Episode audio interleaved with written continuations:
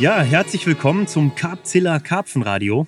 Mein Name ist Christopher Paschmanns und ich freue mich heute ganz besonders, nicht nur, weil wir gerade angeln, sondern auch, weil ich einen Gast habe, auf den ich mich sehr, sehr freue. Und das ist der Sven Ine. Hi Sven. Hallo Christopher. Sven, es hat ja schon Tradition in unserem Capzilla Podcast, dass wir zu Anfang mal verorten, wo wir uns gerade befinden. Und ich würde mich freuen, wenn du das vielleicht mal gerade machen könntest. Ja, wir befinden uns äh, beim Angeln, wie schon gesagt, am Kanal in meiner fast alten Heimat Waltrop. Ähm, Anfang des Jahres.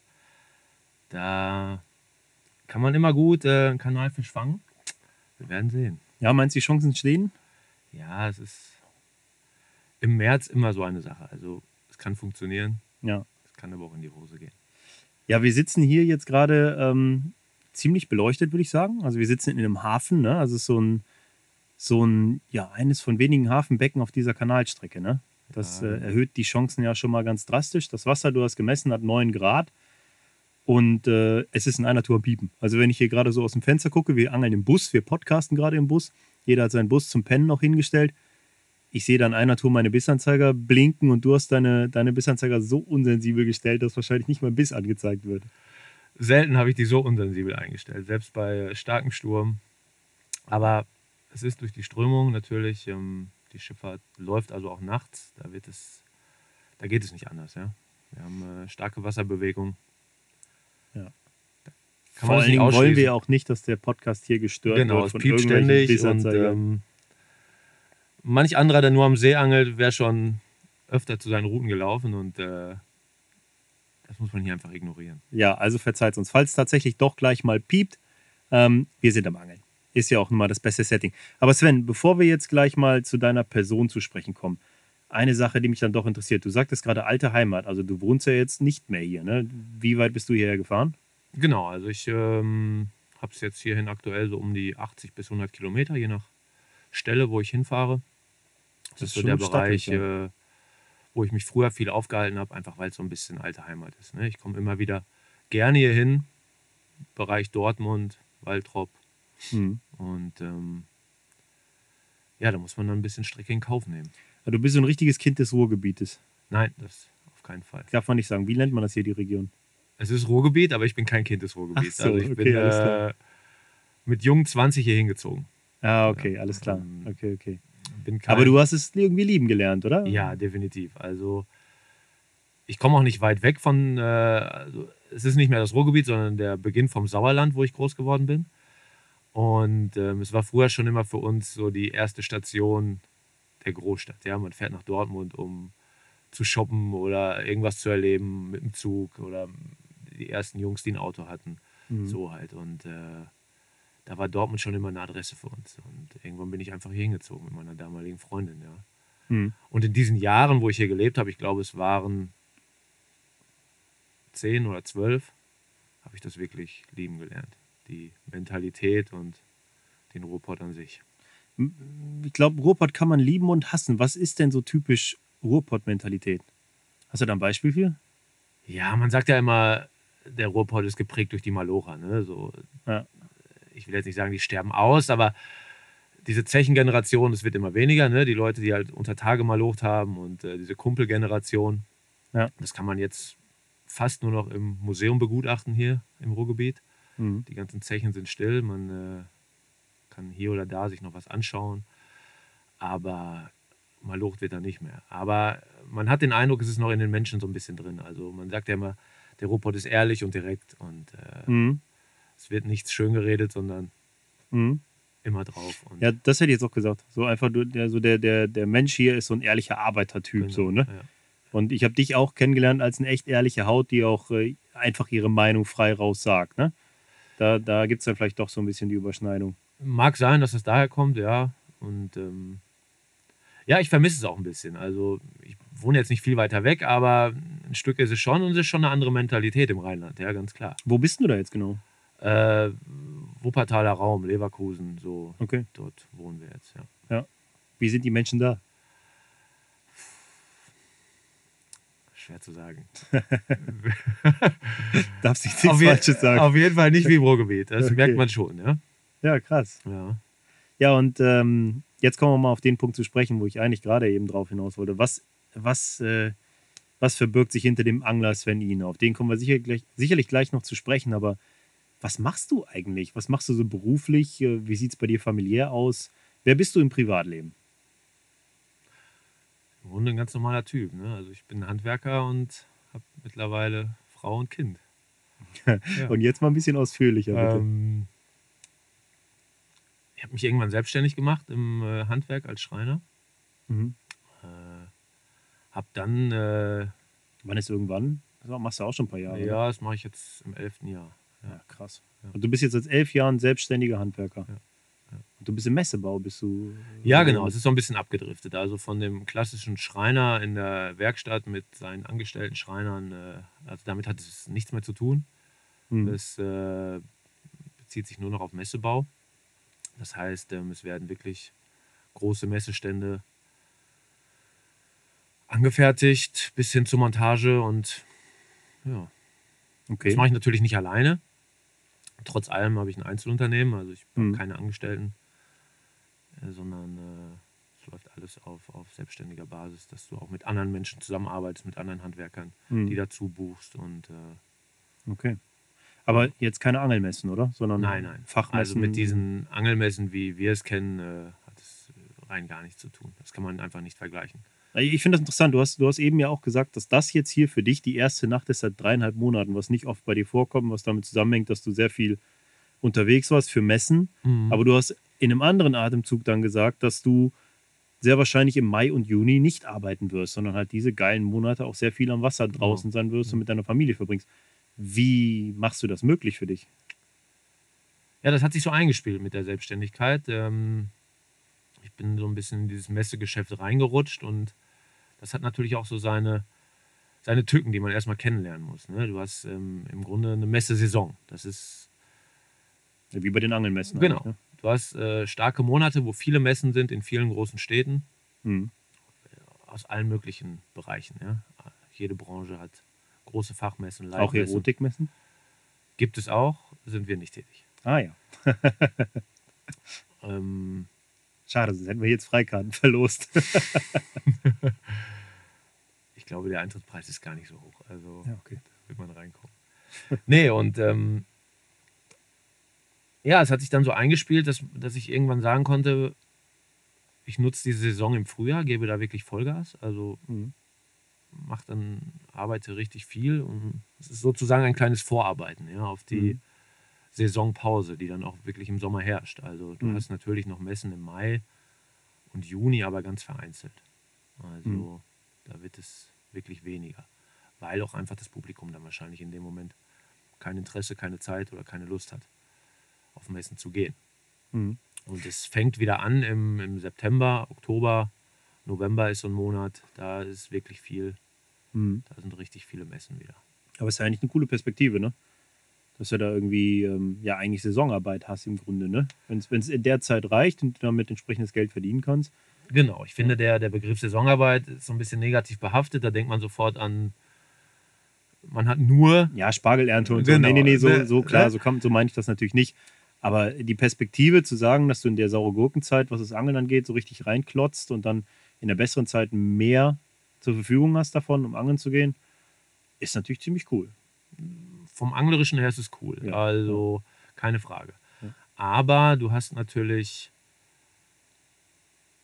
in der Zeit, wo du viel arbeitest und Vollgas gibst, musst du natürlich auch mit gewissen Einschränkungen leben, sei es im privaten Bereich, Mhm. im familiären, mit Freunden, weil du wirklich nur unterwegs bist. Unterwegs Mhm. bist. Und ähm, dann werden die Messen weniger, du verschiebst alles auf die ruhigen Monate. Das heißt, du kannst dann auch nicht nur angeln gehen, Nee, klar. sondern es bleibt einfach viel Ja. auf der Strecke, wo du dich dann auch drum kümmern musst. Ne? Ja, logisch, klar. Ja. Okay, also den Punkt haben wir schon mal. Beruflich bist du selbstständig und äh, im Messebau als Handwerker tätig. Und darüber hinaus, Frau und Richtig. Kind hast du eben schon angedeutet. Ja, wir sind ein gutes Team und haben jetzt einen zweieinhalbjährigen Sohn. Ja, cool, ja. Macht Spaß. Also ist natürlich eine ganz neue Begebenheit, die sich da so im Leben äh, zeigt. Mhm. Und ähm, auch das ist natürlich mit diesem Beruf, wo du wochenlang, ja, wochenlang wäre übertrieben, aber wo du oft am Stück lange unterwegs bist, das muss ich erstmal einspielen. Ja, ja klar. Das ist ja ein Thema, über das wir auch schon echt viel gesprochen haben in der Vergangenheit, auf das ich gleich auch ganz gerne nochmal zu sprechen kommen möchte. Ähm, wir haben jetzt ja sehr viel zum Thema diesen Freigeist leben und diese Freiheit leben und das Angeln gehen mit Familie. Wie ist das überhaupt noch kompatibel? Wie kann man mhm. das irgendwie machen? Und äh, da würde mich auch wirklich mal interessieren, welchen Weg du da gefunden hast. Ist für mich jetzt erstmal im Kopf vermerkt, dass ich da gleich nochmal mit dir zu sprechen, darauf nochmal zu sprechen komme. Ähm, ich kenne dich natürlich ganz gut. Ich bin immer schon inspiriert von deiner Herangehensweise. Du gehst echt auch irgendwo deinen eigenen Weg.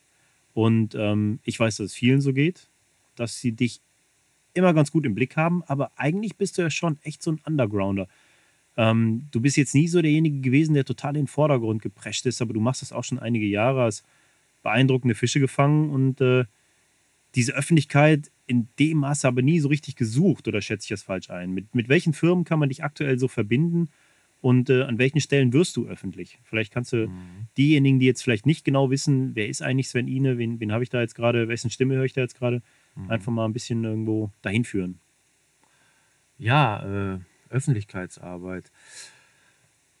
Im Grunde hat es damals angefangen mit ähm, als Teamangler für, für Chubb und Grace.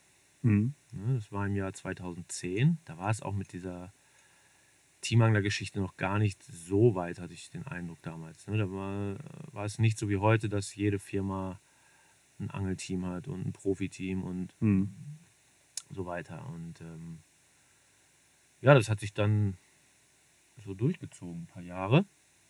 Äh, und aktuell ähm, habe ich den Sponsor HZ Baits ne, als, als Bolli-Sponsor, mhm. weil äh, ein guter Köder ist immer viel wert. Dann natürlich auch die Zeit zum selberrollen sehr knapp ist und äh, früher habe ich das sehr, sehr gerne gemacht und experimentiere mhm. auch heute noch gerne rum. Aber man muss sagen, dieses, äh, die Zeit, die dafür drauf geht, ne, für, für mhm. große Mengen an Boilies produzieren, ist zu Hause kaum zu schaffen. Ja, also, ja irgendwann muss man auch mal Prioritäten setzen, ne? genau. ne? gerade wenn du Familie hast. Ja, genau. die Stunde und, gibt man lieber. Äh, es waren wirklich schöne Jahre und auch interessante Jahre, wo man viel darüber gelernt hat und äh, es hat mir auch immer Spaß gemacht, ähm, mit diesen verschiedenen Zusätzen rumzuhantieren. Aber mittlerweile ähm, mache ich das nicht mehr. Mhm. Ja. ja, und so diesen Underground, den du ansprichst, ist einfach so mein Ding. Also es ergibt sich ja von selber. Ne? Man, man kann jetzt natürlich mit Vollgas in die Öffentlichkeit drängen. Mhm. Also das war aber nie so meins. Aber trotz allem habe ich immer irgendwo auch ein paar Sachen gerne veröffentlicht, weil ich einfach Spaß dran habe. Ja? Mhm. Und äh, ja, so kommt dann eins zum anderen. Ne? Man, man lernt viele Leute kennen, man, man treibt sich auf den Veranstaltungen rum, auf diesen Karpfenmessen und hm. da. Ich glaube immer, wenn man das so betreibt, wie du es machst und wie ich das auch mache, dann überschneiden sich halt einfach die Wege mit vielen Leuten, die genau. auch Entscheidungen ja. treffen und irgendwo dran sind und einen vielleicht auch mal fragen, genau, recht ja. zügig. Ne? Man kommt dadurch einfach mit den Leuten in Kontakt. Ähm, und so ergeben sich dann vielleicht auch irgendwelche Sponsorings, auch wenn man es im Grunde gar nicht so richtig darauf abgesehen hat. Ne? Das hat auch viel einfach, glaube ich, mit dem zu tun, was einen so inspiriert. Ne? Ja, klar. Wie, wie bist du denn jetzt beispielsweise überhaupt an HZ-Bates gekommen? Das würde mich mal einfach interessieren. Ist das äh, ein persönlicher Kontakt gewesen auch in dem Fall? Oder? Ja, das war ein äh, Kontakt über einen, über einen Kumpel einfach, wie das auch halt so läuft. Ne? Mhm. Der eine kennt den und zeigt dir was und äh, dann mhm. kommt da vielleicht auch ähm, die Anfrage, hättest du nicht Interesse, da was zu machen oder so. Ne? Und mhm. so ergibt es das dann halt. Ich meine, das läuft jetzt auch schon drei oder vier Jahre, ne? Meine ja. ich. Und ähm, ja, ist auch eine, eine angenehme Truppe, ne? Also ich bin da sehr zufrieden. Ja. Da, da zählt jetzt auch nicht nur ähm, das Standing der Marke, sondern auch einfach mit welchen Leuten habe ich dann zu tun, ja? Wer, ist, ja, ja, wer macht da noch mit? Mhm. Und äh, wir sind da echt eine, eine wirklich coole Truppe, also sehr angenehm. Ja, das sind ja, der, der, abgesehen jetzt vom Macher Andi, der dahinter steht, ne? Ja. Der Benjamin Wersemann ist dabei, ne? Genau. Der ist jetzt auch schon sehr, sehr lange, ne? Das genau, ja. von, von, Grund auf. Lukas Olde. Äh, genau, Michael Schützenmeister. Micha, genau. genau. Sebastian Treinert, äh, Matthias Malte Brünninghoff. Ja. Malte ist mittlerweile mhm. dazugekommen. Also das sind alles schon eigene Charaktere. Ja, ja, klar. Nee, ich finde es auch ein sympathisches Team. Ähm, genau, sympathische Truppe. Also ja. aber kann du, man nicht anders sagen. Bist du da in dem Sinne klassischer Teamangler oder hast du da noch andere Aufgaben inne? Oder? Du bist da schon Ja, ein bisschen weil- tiefer involviert, oder? Hm, wie man es nimmt. Ne? Also klassischer Teamangler ist jetzt auch nur ein Begriff. Ne? Da muss Mhm. man dann halt gucken, was es bedeutet. Da hat ja auch jeder seine eigene Auffassung oder jeder, jeder Firmenboss seine eigene Philosophie dahinter. Ähm, klar habe ich irgendwo gewisse Aufgaben, ja. Hm. Und äh, es fing an damals mit, äh, dass man einfach sagt, äh, der kennt sich ganz gut mit Boilies aus. Mhm. Wir gucken mal, was wir da zusammen auf die Beine stellen. Ja, und das hat Mhm. sich eigentlich nicht geändert. Ja. Okay. Ja, okay. Ich glaube, das, ist- das war jetzt auch so ein bisschen eine Fangfrage, weil ähm, damit wollte ich auch so ein bisschen mal darauf hinaus, dass du nicht nur Undergrounder bist, sondern noch zum Understatement neigst. Was ich ja immer im Grunde ganz sympathisch finde, aber du bist halt auch nicht so der Typ, der sich selbst als, äh, wer weiß was für eine Nummer verkauft. Ne? Finde ich cool. Nee, und habe ich auch ehrlich gesagt nicht so auf dem Schirm, dass das wirklich so ist. Wie, also. Aber ist ja schön, wenn Leute Interesse haben an einem also, Ja. und äh, auch die Sache so ein bisschen verfolgen. Dafür macht man es ja auch irgendwo, ja. Hm. Und äh, das ist ja das, wenn man gutes Feedback kriegt, ich meine, was gibt Schöneres? Ja, klar. Du hast Kennst du ja deinen, selbst deinen. Jahren hier am, äh, im Ruhrgebiet wahrscheinlich die Ruhrgebietsmentalität auch mit angeeignet. ja, und ähm, Und ähm, abgesehen von HZ-Baits hängst du auch so ein bisschen zumindest mit Corda zusammen, oder? Ich weiß es deshalb, weil ich dich ja damals mit daran geholt habe, als, äh, als ich den Job noch gemacht habe. ja. Und daran also, hat sich im Grunde nichts geändert, oder? Ähm, nee, es war es ist schon sehr, sehr lange so, dass ich die Sachen immer cool und innovativ fand, ja. Hm. Also, klar, so eine Marke verkauft natürlich auch ein Image und das hat mir bei Corda schon immer zugesagt, ne? Mhm. Irgendwo fand ich die, die Jungs schon immer interessant und auch authentisch, die dahinter standen. Sowohl die Engländer als auch in, in Deutschland und so weiter. Und äh, aber am Ende kommt es auf die Produkte an, ja. Also gerade bei, bei Endgame ist doch schon wichtig, was man da wirklich hat und ob es Mhm. praxistauglich ist. Ne? Und äh, ja, dann sind wir damals irgendwie zusammengekommen, ne? so ein bisschen. Und, Ja. Äh, das läuft ja nur auch wirklich im ganz kleinen Rahmen. Mhm. Ja, aber ich kann nicht meckern über die Ja, klar. Sachen, die Ist ja, ist ja auch wieder so ein kommen. Punkt. Du hast da jetzt nie, also in der Zeit, in der ich das noch beurteilen konnte, nie jetzt irgendwie groß die Hand aufgehalten oder so Mhm. und viel genommen, sondern es war halt immer so ein, so ein faires Geben und Nehmen und äh, das ist ja eine Sache, die ich sympathisch finde, die dich da auch irgendwie auch auszeichnet. Ähm, ich will ja jetzt nicht zu viel Honig den Bart schmieren, aber ich kenne auch andere. Also ich habe ja auch in dem, in dem Job, wo ich ein Team gemanagt habe, auch ganz andere Erfahrungen gesammelt. Und es gibt halt immer solche und solche. Ne? Mhm. Und ich finde, dass das so ein Punkt ist, in dem man auch schnell merkt, mit wem man es irgendwie zu tun hat. Und ich meine, für dich ist ja eine ganz praktikable Nummer. Wenn du einen Bait-Sponsor hast und einen Kleinteile-Sponsor, hast du eigentlich die wichtigsten abgedeckt. Äh, Die ganze Hardware, ja gut, das ist dann halt irgendwie Prestige-Sache, aber im Grunde, äh, wenn du einen guten Satz Rollen hast, kommst du damit auch schon ziemlich lange hin. Da kommt man ziemlich lange mit. Also insofern ähm, ist das Nee, ja praktisch. Und, äh, das ist auch einfach mittlerweile wichtig. Also, ne, was braucht man? Das ist Hardware, das sind Köder und das sind Kleinteile. ja, klar. Ne? Dann, sicherlich kommt da mal hier und da eine, eine kleine Spielerei hinzu, sei es jetzt Boot oder Hm. ein neues Echolot oder was auch immer. Ähm, aber das sind so die essentiellen Dinge, die man wirklich am Wasser benötigt. Ja? Und das, äh, Hm. da kam es mir auch immer darauf an, dass ich da erstmal vernünftiges Zeug am Start habe. Und äh, ja, man muss sich auch darauf verlassen können, ne? dass, die, dass die Sachen gut sind. Und wenn man auch so eine Kooperation jetzt im großen oder im kleinen Maße, wie dem auch sei, eingeht, dann muss man sich auch auf die Leute dahinter verlassen. Ne? Dass Mhm. man sagt, äh, wenn was ist, dann, dann seid ihr auch zur Stelle. Ja? So. Ja, klar.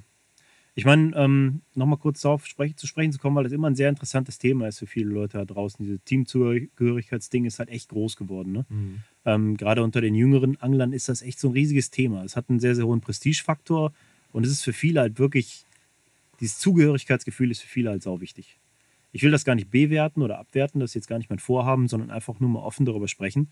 Und ich muss sagen, dass es aus meiner jetzigen Perspektive darauf auch sehr interessant ist, einfach mal einen Gang zurückzuschalten. Einfach zu sagen, okay, ich kooperiere mit einer Firma, aber eben nicht ähm, als Rampensau, der vorne mit dabei ist, sondern eher als jemand, der im Hintergrund mitwirkt, hier und da mal einen Beitrag liefert, die Dinge macht, die einen inspirieren, aber darum auch nicht unbedingt die höchste Bringschuld hat.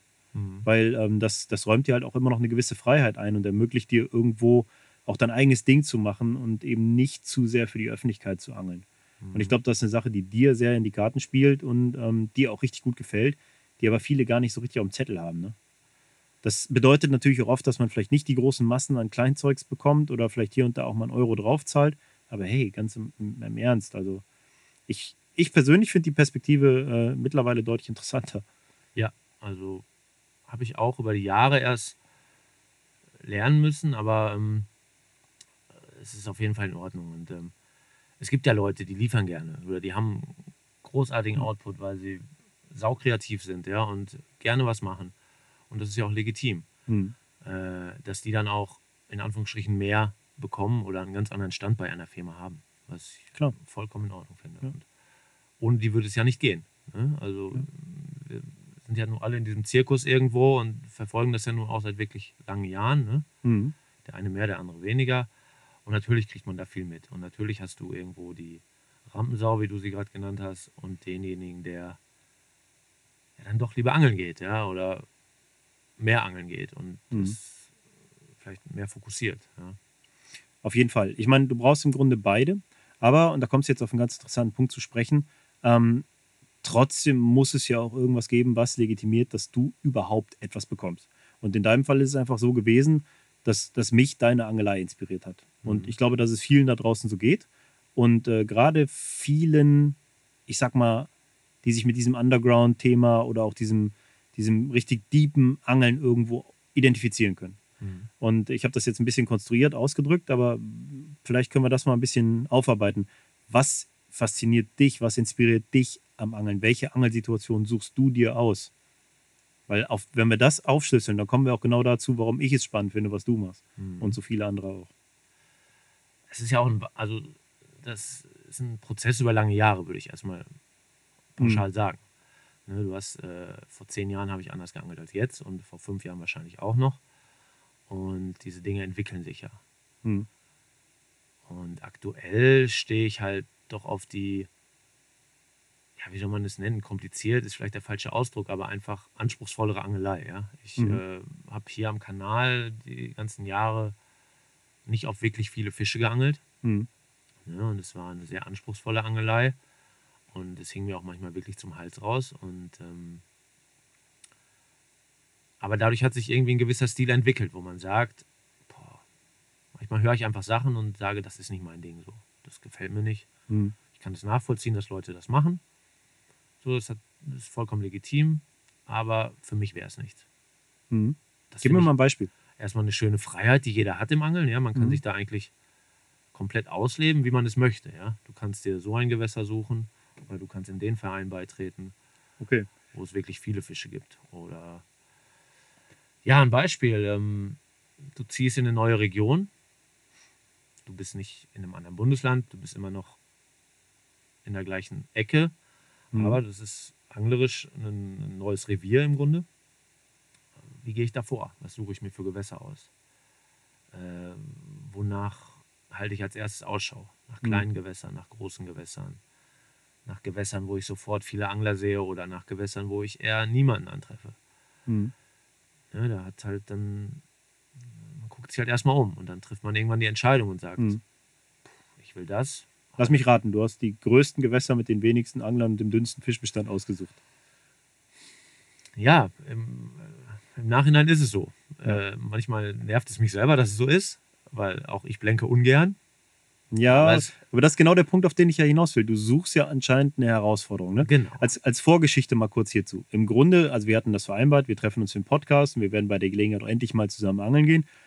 Und ähm, es ist März, es ist eine beschissene Zeit, ganz ehrlich. Ja. Äh, klar, man kann Fische fangen, aber so richtig gut ist es jetzt nicht. Ähm, Dennoch, ich, ich hätte dich eingeladen an Baggersee mit einem sehr, sehr guten Fischbestand und vielen auch echt guten Fischen. Aber halt ein Gewässer, das mich jetzt nicht mehr so inspiriert, weil ich den See auch extrem lange kenne. Und letztlich hast du dann die Entscheidung getroffen, ähm, nee, hör mal, das fühlt sich für mich alles gar nicht so geil an. Ich möchte doch lieber dahin gehen, wo ich es auch irgendwie richtig cool finde, wo es mich auch inspiriert. Ja, und jetzt sitzen wir hier an dem, einem der größten deutschen Schifffahrtskanäle in so einem Hafenbecken drin im März. Die Chancen, einen Fisch zu fangen, sind zwar da, aber ich würde mir jetzt sagen, deutlich geringer als an diesem Baggersee. Aber irgendwie fühlt sich für uns beide cooler an. Ja. Und das ist halt was, was recht schwer in Worte zu fassen ist, woran es jetzt so wirklich liegt. Aber das ist halt das, was dich irgendwo auszeichnet. Das finde ich ein gutes Beispiel dafür. ja, was denn den Reiz der Sache so ausmacht. Ne? Ähm, Hat das für dich was mit Wertigkeit dann noch zu tun? Also ist jetzt zum Beispiel der 13-Kilo-Fisch, den du jetzt hier hoffentlich morgen früh fängst, dann irgendwie mehr wert, als der es in dem Baggersee jetzt wäre? Oder, oder wie kann man das in Worte fassen? Also ich glaube, ich kann mir das gut erklären, aber ich möchte es gerne auch irgendwie. Mhm. Schwer in Worte fassen, muss genau. ich sagen. Äh, Ich habe gerade schon überlegt, aber wäre ich jetzt zu dir an den See gekommen und ich hätte da morgen den ersten Fisch aus dem neuen Gewässer gefangen, wäre mir der auch sau viel wert. Keine Mhm. Frage. Aber nee, ich will das nicht so einstufen, das ist gut und das ist schlecht. Das fällt mir schwer, sondern ähm, ja, Also bei mir ist es mittlerweile so, dass es eine ganze Menge braucht, um mich wirklich zu motivieren. Mhm. Ich weiß, ähm, sagen wir so, ich weiß, was ich als Angler kann, aber Mhm. dieses volle Potenzial kann ich nur dann entfalten, wenn ich die Situation gut finde. Wenn ich wirklich von dieser Situation- Situation so inspiriert bin, dass es mich motiviert. ja. Ich habe das oft zum Beispiel, ich hatte zum Beispiel an diesem Baggersee, über den wir jetzt gerade gesprochen haben, das ist ein Hausgewässer von mir, an dem ich wirklich, ich glaube, jeden Fisch schon mehrfach gefangen habe. Also Mhm. wirklich, das ist, ich kenne den einfach schon ewig lange. Für mich ist es ein Stück Heimat und auch irgendwie deshalb besonders schön, da immer mal wieder hinzufahren. Aber im letzten Jahr bin ich einfach, weil es zweckdienlich war, häufiger dort gewesen und habe eine ganz schlechte Saison an diesem See gehabt. Und der Grund ist einfach der, dass ich komplett unmotiviert daran gegangen bin. Genau. Wenn ich da hingegangen bin, einfach mit dem Hintergrund, ah ja komm, ist jetzt ziemlich naheliegend, aber eigentlich im Grunde gar nicht innerlich so richtig Bock hatte, dann motiviert mich das null. Dann angle ich nicht so, wie ich es normalerweise könnte. Ich reagiere nicht auf sich zeigende Fische, ich reagiere nicht so auf die Umstände, ich gehe halt einfach nur irgendwie angeln. Ja. Und ähm, das ist mir jetzt über die Jahre immer deutlicher aufgefallen. Wenn ich in einer Situation aufgehe, mich daran wirklich voll identifizieren kann, dann kann ich so richtig Vollgas geben und dann geht das auch immer auf. Aber wenn ich es nicht kann, es irgendwie nicht durchkommt, dann fällt es mir echt schwer. Und ähm, wäre dann die Frage, wo kommt es durch und ja, genau. Was, was ist das, was ne? mich eigentlich motiviert? was löst, also Ja. wodurch kommt es? Ja. also bei mir sind es verschiedenste Umstände. Also äh, im letzten Jahr ist es zum Beispiel ein See gewesen, der als recht heikel gilt, mit vielen großen Fischen, die aber seit vielen Jahren nicht gefangen wurden. Mhm. Da war es so eine Mischung aus allem. Also diese Herausforderungen, die Art des Gewässers, das, da kam was zusammen. Und was ich über die Jahre auch gelernt habe, ist, dass die Umstände an einem Gewässer mich total abtören oder total antören können. Als Beispiel, wenn ich an einem See bin, wo vier Autobahnen drumherum verlaufen und Ganz noch klar, irgendwie ja. die Zugstrecke dahinter, dann können da noch so viele 70-Fünder schwimmen. Es, es wird mich einfach nicht mehr flashen. Das ist so. Ich bin jetzt im Verein beigetreten mit einem See, wo wahrscheinlich der größte Karpfen unter 20 Kilo sein wird. Mhm. Aber der See ist riesengroß, hat Inseln, ist wunderschön. Und da habe ich tierisch Bock drauf. Ne? Also das Okay. motiviert mich total, weil einfach dieses, dieses Umfeld mich so antörnt da. Ne? ja. Aber ähm, ich weiß nicht, es sind halt immer so kleine, so echte Kleinigkeiten, die man wahrscheinlich auch nur versteht, wenn man, ja, wenn man vor Ort ist, die einen dann doch irgendwo dahin treiben. ja, definitiv. Also immer wieder äh, sitze ich auch an diesen ausgewählten Gewässern und denke mir, vielleicht war es doch die falsche Entscheidung. Ne? Aber dann Mhm. treibt dich irgendwie dein, dein Gefühl und dein Wille trotzdem das nächste Mal wieder hin. Ja? Und äh, klar, es müssen die Situationen überwiegen, wo du denkst, wow, hier bin ich richtig, hier gefällt es mir, Ja. hier macht es mir Spaß zu angeln. Und hier warte ich auch mal gerne lange auf den Fisch. Ja? Mhm. Ähm, wodurch das jetzt immer genau ausgelöst ist, können ganz verschiedene Sachen sein. Was definitiv feststeht für mich, ähm, sind so diese ausgelutschten Wege, ja, wo man sagt, da will ich einfach nicht mehr hinterherlaufen. Mhm. Also natürlich gibt es Gewässer und wahrscheinlich auch in meiner Region, wo ein super Fischbestand drin ist mit Mhm. richtig vielen großen Fischen, aber wo du halt auch am Wochenende dann deine acht bis zehn Zelte stehen hast und da will ich mich einfach Mhm. nicht mehr einreihen. So, ne? Okay. Und ähm, Dir ist also einfach wichtig, irgendwo deinen eigenen Weg zu gehen, auch Ja, irgendwo, ne? deinen eigenen Werten und Idealen Genau. nachzu, nachzuangeln. Und ähm, natürlich fange ich auch gerne, sehr, sehr gerne große Fische. Das äh, brauchen wir uns auch nichts vormachen. Aber nun ist es ja heutzutage auch so in Deutschland, dass die auch in sehr vielen Gewässern rumschwimmen. Ja, klar. Jetzt ist Und- natürlich die Frage, wo es, ab wo ist groß irgendwo dann auch, ne? Ja, Und ist das für dich das Salz in der Suppe? Also ist das für dich erforderlich, dass so ein Fisch dann auch da ist, damit du an einem Gewässer überhaupt es angelst? Oder, oder ähm, ja, wo, wo beginnt groß für dich? Ja, ich nenne jetzt da ungern irgendwelche Zahlen, sondern ähm, groß. Ähm, also wahrscheinlich würde ich kein Gewässer wählen für ein ganzes Jahr, wo keine für mich großen Fische drin sind. Ja, Hm. Definitiv. Wo ich mich wirklich intensiv mit auseinandersetze. Hm. Natürlich würde ich da mal einmal auch öfter angeln gehen mit einem Kumpel zum Mhm. Spaß. So, ne? Aber dieses wirklich intensive Angeln, was so meinen, meinen Alltag auch bestimmt, wo man sagt, äh, da fuchse ich mich rein, da will ich Erfolg haben. Ne? Mhm. Das, das sind schon ausgewählte Gewässer, keine Frage. Okay. Da schwimmen dann noch Fische über 25 Kilo jetzt. Meistens ja. Ja. Ja, Früher am Kanal war das zum Beispiel nie so sicher. Mhm. Hier, da, ich bin hier hingekommen und äh, ich meine, das war auch noch eine andere Zeit, da waren die Fische einfach noch nicht so groß in Deutschland. Aber da habe ich es nicht gewusst. Und ähm, es war mega spannend. Ja, aber ich glaube, das ist auch genauso ein, ein Reiz, der das ausmacht. Ne? Also ich glaube, dass genau das auch so ein Punkt ist, den Kanal- und Flussangler. Ja, klar. Dass Natürlich. das dem immer so einen gewissen, ja, so ein gewisses, ja, einfach Motivationskick gibt dem Ganzen. Ja. Weil das, das, das Unbekannte kann hier einfach passieren. Der große Ja. Unbekannte kann hier beißen, so, ne? Ja, das kann passieren. Aber du kennst es selber, wenn man jetzt vielleicht an einem, lassen wir es mal einen französischen Fluss sein, Mhm. sitzt und du fängst gut. Mhm. Aber es sind alles Fische, wo du denkst, ich hätte jetzt vielleicht auch gerne mal einen größeren. Mhm. Und wie lange willst du dann Zeit investieren, um äh, an diesen Fisch ranzukommen? Ne? Klar, die Hoffnung besteht immer und die Hoffnung besteht auch vielleicht an einem unbekannten See für dich. Mhm. Aber wenn du sagst, ich habe jetzt drei Jahre die gleichen Fische gefangen, in Anführungsstrichen, dann wird die Chance doch irgendwann sehr gering, dass du an diesen einen Ausnahmefisch rankommst, wenn du von dem nichts weißt, ja? sei es äh, von anderen Anglern oder von Erzählungen, wie auch immer. Ne? Ja, klar.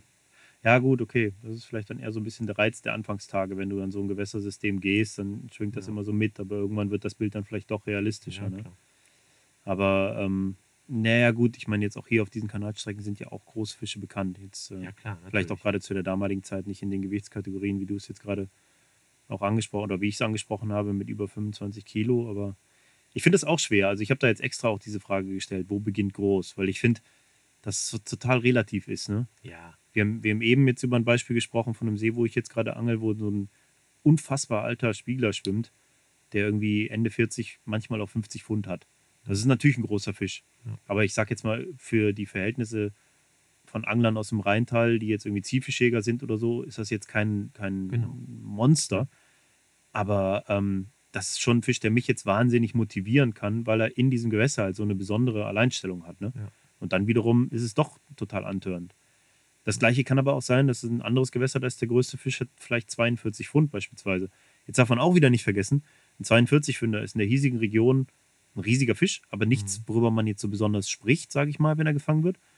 Wenn du das aber wieder jemandem erzählst, der in Mecklenburg angelt an, an verschiedenen Gewässern, Genau. ist das echt ein Jahresziel, so einen Fisch zu fangen. Ne? Ja. Also deshalb muss man auch immer aufpassen, dieses Thema Größe immer zu relativieren. Aber genau. Ich finde es dennoch interessant, wie, wie auch die Meinungen dazu auseinandergehen können. Ne? nicht äh, so pauschalisieren in ganz Deutschland. Und Genau. äh, auch jetzt gerade hier am Kanal ähm, ist ein 20 Kilo Fisch ein mega Ding. Also Ja, also wenn du mich sehen, wenn ich jetzt heute Nacht einen 20 Kilo Fisch fange, alter keine Frage. Alter. Also ähm, natürlich gibt es da einige von, aber diese Fische sind doch sehr selten in unserem Kanal. Und wenn ich dann manchen Baggersee sehe, sei es jetzt bei uns oder wie du gerade sagtest, zum Beispiel im Rheintal unten oder Hm.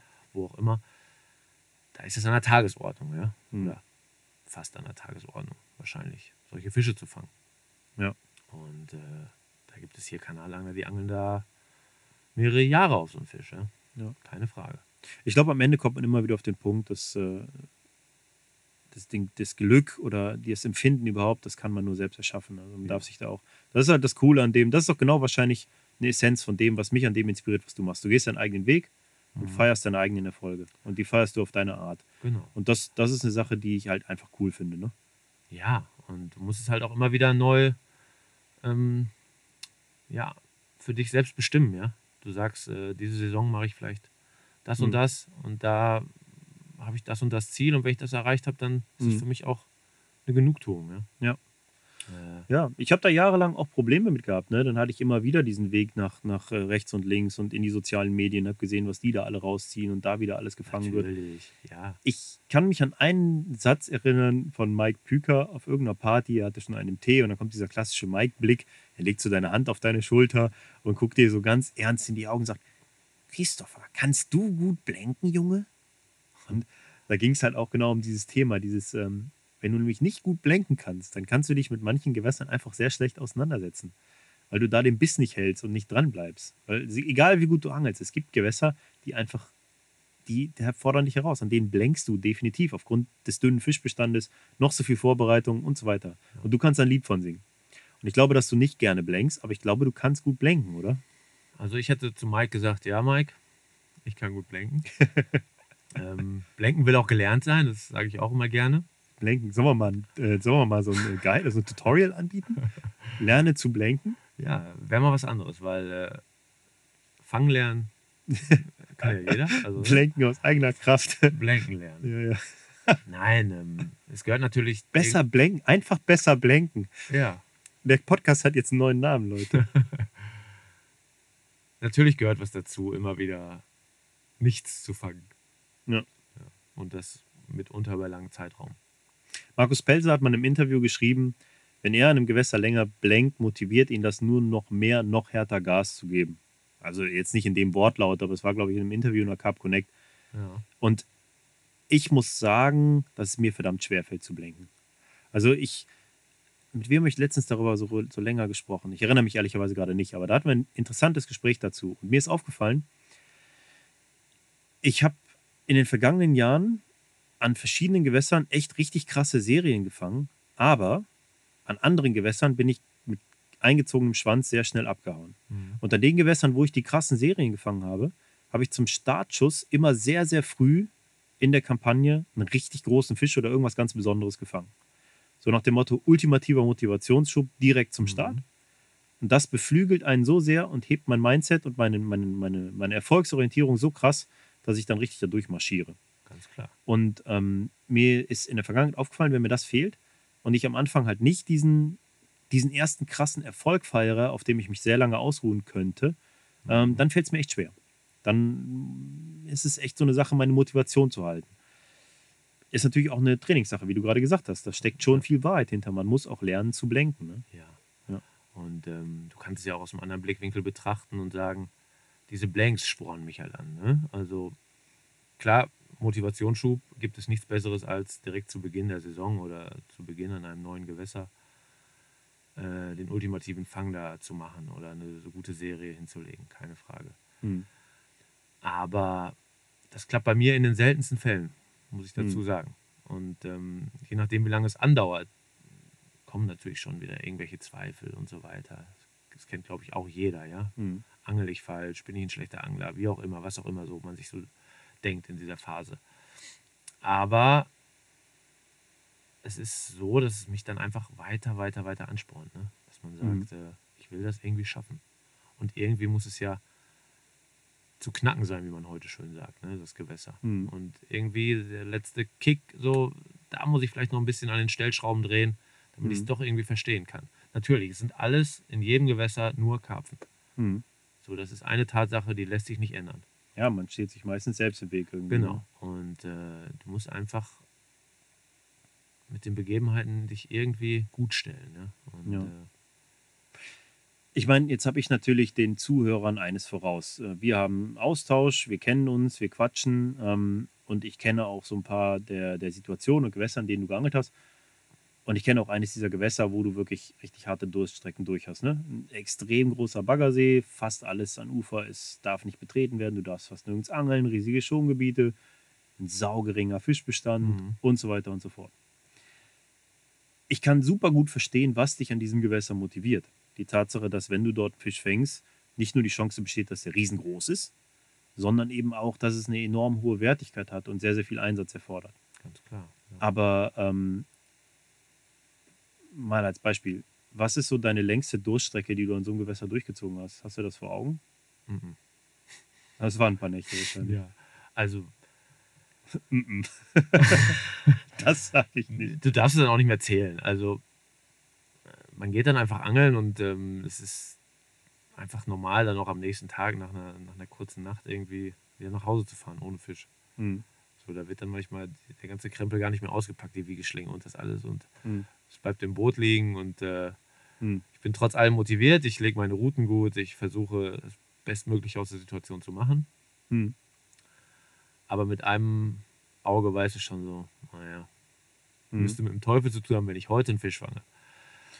Das ist eigentlich krass, ne? Ko- Kommt man denn da nicht auch irgendwie In so eine Blank-Fahrradkette? Natürlich. Und Ich hat ja auch mit ich habe dem das selber gehabt. mit Ne? dem- Ich hatte, Angeln eigentlich nichts mehr zu tun, dass man sagt, ich gehe raus, um einen Fisch zu fangen. Ja. Ich könnte es ja viel einfacher haben, woanders hingehen und wahrscheinlich etwas fangen.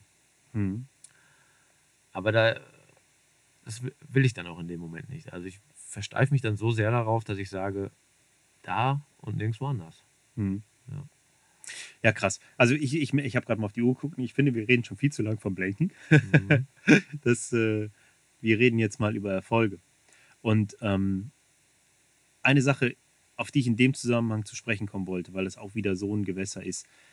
Du hast in meinem Buch Wassermann eine richtig fette Story abgeliefert. Als du Danke. mir die Geschichte damals erzählt hast, wollte ich sie unbedingt in diesem Buch haben, obwohl ich noch gar nicht so richtig wusste, dass ich dieses Buch schreibe. Mhm. Ähm, ich werde sie mal in ganz kurzen Stichworten zusammenfassen für all jene, die das jetzt vielleicht noch nicht gelesen haben. Äh, wie könnt ihr nur, ihr müsst das lesen. Aber du bist an einen gigantisch großen Baggersee gegangen, auch mit vielen äh, Verboten und ähm, ja, unter. Ich hole mal weiter aus. Eigentlich hat sie auch eine, hat sie auch einen familiären Hintergrund. Es geht auch um das Thema Mindset dabei. Und das ist das, was ich an dieser Geschichte eigentlich so inspirierend fand. Du hast nämlich eine Situation, die ich in meiner Familie auch sehr gut kenne. Du hast zwar eigentlich Zeit zum Angeln und deine Frau willigt auch ein, alles cool, du kannst los, aber irgendwie plagt dich auch so ein bisschen so ein schlechtes Gewissen. Weil du weißt, du könntest jetzt auch für die Familie da sein, du kannst deiner Frau schon wieder nicht abnehmen, das Kind ins Bett zu bringen und so weiter und so fort. Das heißt, du gehst mit einem Mindset ans Wasser, das so, ne- ja, so leicht negativ ist. Und genau das wirkt sich auch auf die Angelei aus. Da, da bin ich wirklich Spezialist für. Also wenn ich so ein Mindset habe, werde ich nichts fangen. Das ist hundertprozentig Mhm. klar bei mir.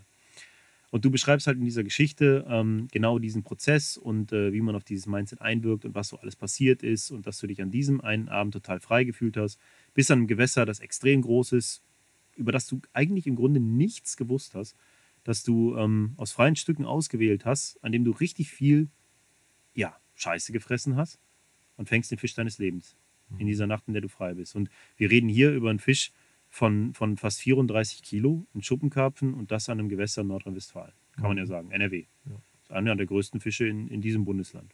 Aus dem Nichts, sozusagen. Mag sein, aus dem Nichts. Ja. Ja, Wahnsinn. ja äh, ist Wahnsinn. Also wirklich auch für mich und auch immer noch. Wie kommen wir Ähm, damit klar?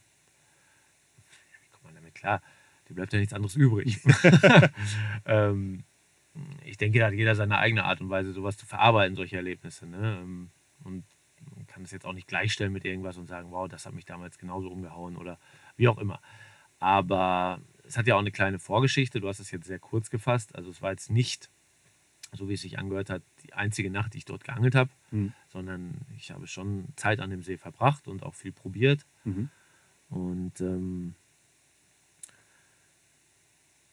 inmitten dieser Kampagne kam dann dieser Fisch. Ja. Mhm. Also, aber auch, Er kam aber tatsächlich für dich wirklich auch vollkommen er unerwartet. kam vollkommen unerwartet. also du hättest niemals ich bin damit dort gerechnet, dass hingegangen und ich kannte keinen, der dort angelt. Ich habe dort keine Angler getroffen und ähm, habe es einfach drauf ankommen lassen. Also ich habe auf die Fische geangelt, die dort beißen. Ja? Ja. Ich wusste nicht, der See hat so einen Bestand oder so oder so oder so. Das wusste ich alles nicht. Ich finde das, also ich muss sagen, ich finde das Wahnsinn, weil mir ist sowas noch nie passiert. Ich habe schon oft große Fische gefangen, die schon lange nicht gefangen wurden oder die so ein bisschen halt für tot erklärt waren oder vielleicht nicht mit dem Gewicht gefangen wurden seit einiger Zeit. Sowas ist mir passiert. Aber eigentlich bei allen großen Karpfen, die ich gefangen habe, war der Fisch schon bekannt. Mhm. Also wirklich auch so, dass, dass man drüber geredet hat, so, ne? wenn du weißt, wie ich das meine. Ja. Selbst bei großen Fischen in Frankreich aus irgendwelchen Zähnegewässern. Mhm. Aber in dem Fall war es ja wirklich so, dass klar, dieser Fisch irgendwann in der Vergangenheit schon mal gefangen wurde, Sicherlich. aber der kam halt wirklich so richtig so, so eigentlich so der Traum, also so, so mein Traum, wenn ich mir vorstelle, ist, ich komme an ein großes Gewässer und fange einen eigentlich unbekannten, monströs großen Karpfen. Ja. Das ist so der ultimative, Ohne es Ja, vorher im. Kopf zu haben. Und Ja. äh, da sind wir auch vielleicht einfach wieder bei dieser Sache mit den Gedanken. Ja, du, Mhm. ich bin da völlig frei da rangegangen. Ich hatte weder Druck noch irgendein Ziel, Mhm. sondern ich war neu dort und wollte einfach fischen. Hat einfach das Ziel, halt Gucken, was an diesem passiert. Gewässer erfolgreich zu angeln. Ja. Natürlich, ähm, wenn man schon viele Gewässer in seinem Leben gesehen und auch beangelt hat, entwickelt man auch ein bisschen einen Blick. Du siehst Mhm. diesen See und denkst dir, okay, die Chance ist recht hoch, dass hier ein paar gute Fische drin sind. Keine Ja. Frage. Ja, Und, großer ähm, Baggersee, viel genau. natürliche Nahrung, Krautbestand, Genau, tiefes Kraut, Wasser. etc. Mhm. So. Aber dass dann natürlich da so ein Fisch schwimmt, war mir nicht bewusst. Mhm. Und äh, ja, umso, größer die, umso größer die Freude, ne? muss Ja, man klar. sagen. Ja, ist echt eine abgefahrene Story. Also definitiv total krass. Was ich in dem Zusammenhang aber auch als sehr interessant finde, ist halt ähm, genau dieses Mindset-Thema. Ne? Also äh, meine Mutter hat unter anderem die Beiträge fürs Buch auch äh, redigiert und, und äh, ja, Korrektur gelesen. Und sie hat deinen Beitrag auch gelesen und hat auch nur so, ah, krasser Typ, ey. Ehrliche Worte, die da formuliert. Ey. Mhm. Also du sprichst da wirklich, ich denke, vielen Familienvätern, die absolut harte, leidenschaftliche Angler sind, aus der Seele und fasst das auch ungeschönt in entsprechende Worte. Klar, ja. Ähm, fließt auch sehr viel Privates von mir rein, keine Frage. Ja. Also für manch einen auch vielleicht zu privat. Musste ich auch schon anhören, auch aus, aus Leuten, die mir nahestehen, sagen, wow, äh, hätte ich nicht gedacht, dass du so auspackst hier in der Öffentlichkeit. Mhm. Aber das sind dann einfach wieder Dinge, die mich in dem Moment beschäftigt haben und dann finde ich, die gehören auch ein Stück weit da rein. Klar, also ich glaube, wenn man so tief in dem Thema drinsteckt und das Angeln so ein wichtiger Bestandteil des Lebens ist, dann ist das alles nicht mehr voneinander zu trennen. Ne? Genau, es fällt einfach schwer, da einen Cut zu machen zwischen dem und dem. Also das geht nicht. Ich glaube, dass, dass viele Leute auch aus dem, aus dem eigenen Umfeld, die jetzt vielleicht nicht angeln, gar nicht nachvollziehen können, wie ernst wir das alles nehmen und was für einen Nein. festen Bestandteil im Leben das hat, irgendwo Nein. dieses Draußensein. Ne? Nein, Ja. können sie nicht. Ja, ich meine, was du da beschreibst, ist halt auch, dass man zu einem gewissen Stück Egoist sein muss, um das so zu machen, wie wir es machen. Ne? Ja, Also es erfordert schon, dass man eine Partnerin hat, die einem sehr, sehr viel Freiraum Raum irgendwo einräumt. Ne? definitiv. Ja. Also allein die Tatsache, dass ich jetzt hier mit dir sitze und podcaste, bedeutet, dass äh, meine Frau morgen vor der Arbeit als Lehrerin, sie muss zur ersten Stunde raus, das Kind, das eine ist schon abgeliefert worden, damit es bei den Großeltern schläft, das andere wird dann morgen früh noch bei den Großeltern abgeliefert, damit es von denen in den Kindergarten gebracht werden kann. Das heißt, es sind wieder mehr als nur sie, also viele Menschen involviert, damit das alles irgendwo funktioniert, nur damit wir hier im Kanal sitzen können, irgendwie. ja, Ne? An anderen Tagen mache ich es dann natürlich auch. Aber dennoch ähm, erfordert das dann auch immer Opfer, ne? die man oft so gar nicht sieht. sehr große Opfer. Und äh, das wirst du ja auch kennen, das haben wir früher nicht so gehabt in unseren Nee. jüngeren Jahren. Da ist man einfach angeln gefahren. Die Partnerin, wenn es eine gab, hat sich mit einer Freundin getroffen, war auch froh oder Mhm. was auch immer. Und dann war man halt angeln. Eine Nacht, zwei Nächte, Ja. auch. Klar. Das ist halt heute nicht mehr so. Das Mhm. geht leider nicht. Und da muss, also bei uns zumindest, äh, alles abgesprochen werden. Und ähm, ja, es ist manchmal sehr, sehr aufwendig. Mhm. Und daher kommt auch wieder dieser, diese Situation, wie sie jetzt ist, dass ich das erste Mal angeln bin ne, in diesem Jahr. Mhm. Ich einfach sage, diese Zeit im Winter, das rechnet sich nicht, so gesehen. Ich bin gerne draußen, keine Frage, aber das kann ich dann auch mit Mhm. äh, meiner Familie genießen oder mit ohne Angeln auf jeden Fall. Ja, das sehe ich genau wie du. Ich muss aber dazu sagen, ich habe es auch im Buch so geschrieben und ich habe das wirklich sehr reflektiert für mich. Die Tatsache, dass ich Kinder habe und dass ich jetzt in dieser Situation bin, hat mich definitiv zu einem deutlich effektiveren Angler gemacht. Mhm. Weil ich ähm, meine Zeit jetzt besser plane, weil ich mich vor allen Dingen viel besser vorbereite. Ne? Mhm. Ich kann mich noch erinnern, also das ist jetzt auch schon mittlerweile schon doch viele Jahre her, ähm, die Zeit, ähm, wo ich bei Rute und Rolle gearbeitet habe und eigentlich keine wirklichen Verpflichtungen hatte, außer Ja. halt diesem Job. Da konnte ich im Grunde jede Nacht angeln gehen, wenn ich das wollte, zwischen den Arbeitstagen. Ne? Ja. Das konnte ich gut wegstecken. Aber ich habe so viel Zeit uneffizient verplempert. Also im Nachhinein. Ich will es nicht verplempert nennen, weil es war auch geil, es hat Spaß gemacht. Ne? Genau. Ich bin rausgegangen, dann bin ich da an den See, dann bin ich hier ans Gewässer. Es hatte alles keinen Plan, es hatte keine Struktur. Da habe ich geblenkt, da wieder geblenkt, hier wieder geblenkt. Dann habe ich da vielleicht mal einen weggepickt, bin aber da dann nicht dran geblieben, weil ich wieder was anderes gemacht habe. Und so richtig nach vorne ging das jetzt nicht. Es war für den Moment gut, aber mittlerweile ist es halt wirklich viel strukturierter und ich investiere sehr viel mehr Zeit in Vorbereitung als ins eigentliche Angeln und überlasse da wenig dem Zufall so ne, bei Mhm. meinem privaten Angeln. Ja, finde ich auch wirklich schöne und sehr interessante Thematik auch in dem Buch. Also habe ich schon ein paar Mal gelesen jetzt. Ähm, natürlich kann man das alles effektiv gestalten und noch effektiver machen. Aber wie du schon eben sagst, die Zeit damals Mhm. war auch super. Ja, Ja, Also klar, das war Bock schon gemacht geil, ohne und Frage. äh, ja, ja. man hat, glaube ich, auch richtig viel gelernt dabei. Auf jeden Fall. Man hat sich auf jeden Fall auch äh, gute Blenkfähigkeiten Ja, angeeignet. genau. Und äh, man war einfach viel unterwegs und hier und da und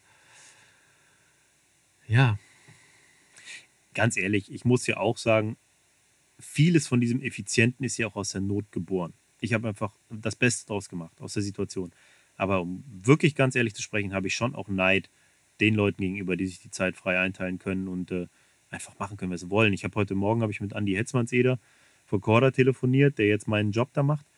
Und der konnte jetzt einfach mal so ziemlich jede Nacht am Kanal angeln gehen. Einfach weil er Bock hatte. Ne? Der Junggeselle, äh, tagsüber wird gearbeitet. Ja, und nachts wird dann halt irgendwo die Zeit verbracht. Da ist niemandem, dem man irgendwo eine Bringschuld gegenüber ja hat. Ne? Einfach ist, los. Äh, Geil. be- Beste Zeit. Also soll er, soll er genießen, wirklich, lieber Andi. Ja, Andi. An der Stelle. Ja, ist er wahrscheinlich jetzt auch am Wasser, ne? Geh mal fest davon aus, dass Ja, er in irgendeinem Kanal sitzt, in Belgien oder Holland. Nein, aber das ist auch für mich vollkommen nachzuvollziehen. Also wenn man in so eine Region kommt, wo es dann auch so viel Wasser hat, ja, dass man dann Mhm. sagt, hey, ich fokussiere mich gerade auf das, was abgeht. Ne? Das ist die Arbeit und Mhm. das ist mein Hobby. Das Ja. jetzt ist in dem Fall wie bei ihm auch noch ähm, Mhm. beides das Gleiche ist, also quasi das Angeln, ne? dass Ja. beides so verbunden wird. Ähm, das ist natürlich eine, eine Traumsituation. Ja? Also, Ja, klar. Aber ich meine, das fand ich halt auch so cool an deinem Artikel. Ich konnte mich da wirklich drin finden, weil ich glaube, dass mir mein, mein Glaubenssatz, so freiheitsliebend zu sein und Freiheit zu brauchen, oft auch im Weg steht. Ne? mhm. Also das hat schon für so viele Diskussionen gesorgt in der Vergangenheit. Das hat auch zu so viel geführt. Also da, wo ich jetzt stehe, würde ich ja jetzt nicht stehen, wenn ich das nicht gehabt hätte und mich dann doch irgendwo immer, ähm, ich sag mal, untergeordnet hätte, was jetzt vielleicht viel negativer klingt, als es gemeint ist. Aber es macht, es, sagen wir mal so, wenn du Familie hast, und das können wahrscheinlich sehr viele auch nachvollziehen, dann ist es schwierig, wenn du als, einen deiner ersten, als eine deiner ersten Priori- Prioritäten hast, äh, frei sein zu wollen. Also da muss man wirklich einen, einen guten Mittelweg finden. Ne? Nee, das funktioniert. Und das ist ein Prozess, ja. Genau, das ist ein Prozess. Also ich glaube, das kann jeder nachvollziehen, dass das ein Stück weit irgendwo der Wille ist oder dass gewisse Menschen diesen Mhm. Willen innehaben. Und das muss auch der Partner akzeptieren. Aber wenn man in einer Partnerschaft ist mit zwei Personen und jeder hat diesen Willen, Mhm. natürlich muss man da äh, sprechen und Abstriche machen. Ja? Da kann, kann man leider nicht so, wie man möchte. Ja. Wie ist denn die Situation mittlerweile für dich, was das angeht? ich würde sagen, es entspannt sich. Also es ist natürlich immer wieder aufregend und äh, es kommen Mhm. auch immer wieder Situationen, wo man sich denkt, boah, das nervt mich. Mhm. Aber ähm, man wächst mit seinen Aufgaben. Ne? Also der Spruch hat schon Hand und Fuß da. Mhm. Es wird immer einfacher und es geht leichter von der Hand. Wie alt ist dein Kleiner jetzt? Zweieinhalb. Ne? Zweieinhalb Jahre, ja. Ja. Genau. Aber ihr wart doch schon zusammen angeln auch, oder nicht? ja, wir waren schon zusammen im Süden und äh, hat auch super funktioniert. Es ist Mhm. natürlich was ganz anderes, als wenn ich jetzt alleine fahre oder mit einem Mhm. guten Angelkumpel, der auch ein gewisses Angellevel hat und sagt, wir wollen jetzt eine Tour machen und Mhm. Fisch fangen, Fisch fangen und das ist so das einzige Ziel dabei. Das ist natürlich was komplett anderes. Klar, aber auch, also ich zum Beispiel, Oskar ist jetzt tatsächlich genau heute vier geworden. Mhm. Keine Sorge, ich habe äh, ordentlich Geburtstag gefeiert, alles gut. Aber ähm, der kommt natürlich jetzt auch in ein Alter, wo er, er fragt mich schon regelmäßig, Papi, wann gehen wir wieder angeln? Ne? Mhm. Also es ist eine Sache, auf die ich mich natürlich total freue. Auch deshalb bin ich verschiedenen Vereinen beigetreten, wo man hinter Zäunen an richtig schönen Gewässern irgendwo halt gemeinsam äh, Naturerlebnis auch hat ja, und nicht cool. irgendwo an einem Autobahnsee äh, Genau. mit äh, komischen Leuten, die da rumstreuen und irgendwo auf Zielfischjagd geht. Also man muss sein Angeln natürlich auch der Situation anpassen. Aber das ist Sache, auf die ich mich schon total freue, ihn da einfach mehr zu integrieren. Und ich glaube, dass ich dadurch auch dieses Zeit am Wasser, einfach nur um dort Zeit zu verbringen, mehr zu schätzen lerne. Mhm. Und das wieder mehr durch die Augen eines Kindes sehe, statt nur so fokussiert auf diesen Erfolg zu sein, auch Fische zu fangen. Ne? Wenn es so klappt, ja, dann glaube ich das auch. Und da öffnen sich natürlich auch wieder ganz neue Seiten, ja. Hm. ganz neue Perspektiven. Ähm, wie du schon sagst, man fährt nicht mehr wegen diesem, diesem Wahn ans Mhm. Wasser und sagt, zehn Minuten, meine Routen müssen drin sein, das muss alles perfekt liegen, Hm. damit ich bloß keine Zeit verplemper, sondern man hat ein ganz anderes Level dann, wenn man da ist. Ne? Hm. Also, Ja, jetzt piept sie wieder an allen Fronten. Ne? Kommt gerade wieder Strömung im Kanal. Der, die Strömung soll mal Fische reindrücken hier. Ja. Ja, ja. Naja, ich meine, ähm, ich merke es schon so. Also die, die, diese Faszination der Anfangstage. Ich war immer so dieser kleine Junge, der aus, dem Klein, aus der kleinsten Pfütze oder dem kleinsten Graben sich eine Lebensaufgabe hätte machen können. Ne? Mhm. Ich konnte da rumstampfen, ich konnte Stichlinge und Molche und Kröten und alles Mögliche fangen. Ist jetzt übrigens genau die Jahreszeit für. Und genau das sind die Dinge, die ich jetzt mit voller Faszination wieder für meinen Sohn mache. Wir knien da irgendwie am Teich und fangen halt Teichmolche und Bergmolche und feiern das voll ab. Ne? Und ich gehe da voll drin auf. Ich könnte da stundenlang Ja, mich daran irgendwo verlieren. Und das ist eine Sache, die dir Kinder halt wieder total zurückbringen. Ne? Genau, weil du hast es die letzten Jahre eben nicht getan, ja, Ja. weil es, äh, du hattest einfach ganz andere Prioritäten, ja, in Ja. deinem Draußensein, in deiner Angelei. Ich habe auch schon wieder voll Bock drauf, mit dem zu stippen. Dass wir dann einfach mal so einen Haufen Rotaugen fangen oder sowas. Ja, das wird bei mir alles noch ein bisschen dauern, aber ähm, Klar. ich denke, äh, es werden schöne nächste Jahre, da mache ich mir keine Sorgen, also Hm. wirklich. Und vielleicht hilft es auch ein bisschen, die innere Ruhe zu finden, ja. Ja. Dass man sagt, ähm, die großen Fische sind jetzt einfach mal unwichtig oder die Szenegewässer oder was auch immer. Also in dem Bereich, glaube ich, hilft es hundertprozentig. Und Ja. das hast du gemerkt, das haben sehr, sehr viele andere Leute gemerkt, die Ja. vorher deutlich heißer gerührt haben, sage ich mal. Ähm, du hast plötzlich eine andere, viel größere Priorität in deinem Leben, Ja. die auch unterbewusst so richtig drin ist. Ne? Diese Familie ist einfach da. So. Und Ja. die Liebe fürs Kind und all das, die überwiegt. Und plötzlich all das, was so da draußen passiert in dieser bescheuerten Kaffenszene, wird halt so irrelevant. Also mir hat es wirklich geholfen, mich viel weniger an dem zu orientieren, was, was andere machen und äh, mich irgendwie von dem beeinträchtigen zu lassen oder beeinflussen zu lassen, was andere fangen oder eben nicht fangen. Sondern es hat, mir hat es echt geholfen, mehr meinen eigenen Weg zu gehen. So. Ja, Und ich glaube, das ist so ein Prozess, in den einen auch äh, Familie führen kann. Je nachdem natürlich, wie man so drauf ist. ja, also im Grunde ist es ja auch irrelevant. Ja, Ja, natürlich. In dieser, in dieser Karpfen Vielleicht hat es ja auch mit dem Alter zu in tun. dieser Angelwelt passiert. So, das hilft Ja. dir nicht weiter, ja, im, am Ja. Ende. So, da, da bleibt nicht mehr viel. Ja. Und äh, das Angeln, okay, da kann man vielleicht auf schöne Jahre und sehr tolle Erlebnisse zurückschauen. Und ähm, aber es gibt nichts Wichtigeres, glaube ich, als da ja, ein gutes Standbein zu haben, vielleicht auch mit der Familie einfach. Ja. Ja, klar. Eine Sache, auf die ich ganz gerne noch zu sprechen kommen würde mit dir. Ähm, du hast es eben ja auch schon angesprochen, du warst äh, mit Familie schon im Süden. Und das ist so eine Sache, wo wir auch eine Überschneidung haben, die ich auch immer sehr, sehr gerne bei dir verfolgt habe. Und das ist deine Frankreich-Angelei. Mhm. Und das ist auch nach wie vor ein fester Bestandteil deines Angelns, oder nicht? Abenteuertouren zu erleben. ne? Ja, ja, Ja. Natürlich kommt es mal kürzer, Mhm. aber im Grunde habe ich da immer noch Spaß dran und freue mich auch immer wieder drauf. Wie sieht sowas denn bei dir aus? Fährst du mit einem Ziel los? Mm, Hast nee. du klar was vor Augen oder, oder Mm. stürzt du dich eher ins Abenteuer? Ich habe mal gesagt, ähm, es ist doch utopisch, in einem Urlaub den einen Fisch zu fangen, wegen dem man dahin fährt. Mhm. Das wird eh nicht funktionieren. Also du meinst jetzt, wenn du, wenn du zum Beispiel nach Frankreich in irgendein Szenegewässer fährst, von Genau, dem ein mit besonders großer Fisch Ziel. bekannt ist und dann das Ziel hast, diesen zu Warum sollte der genau in dieser Woche bei mir anbeißen? Mhm. So, und das verfolge ich immer noch so ein bisschen. Also ich will mir da so ein bisschen die Freiheit bewahren und nicht sagen, Ja. ich weiß schon einen Monat vor, wo ich hinfahre. Und äh, meistens weiß ich noch nicht mal, dass ich fahre in einem Monat, sondern das klärt sich meistens sehr spontan. Ich gucke Mhm. dann natürlich auch aufs, aufs Wetter und auf die Zeit und was alles so mit reinspielt. Ne? Mhm. Also da kommt mir natürlich auch wieder die Selbstständigkeit zugute. Ich muss jetzt nicht meinen Jahresurlaub im, im Januar oder Februar einreichen Mhm. Und sagen, okay, ich habe im Mai diese Woche, sondern ich kann dann schon schauen und vielleicht ein bisschen was schieben mit der Arbeit und sagen, äh, jetzt sind die Bedingungen gerade nicht so gut, vielleicht kann ich erst nächste Woche losfahren Mhm. oder ein paar Tage eher oder oder oder. Das ist natürlich ein enormer Vorteil, den äh, nicht jeder hat. Ja, klar. Den muss man aber auch zu nutzen wissen und manchmal greift man auch damit in die Tonne, ja. Also es ist, du kannst nicht immer alles planen.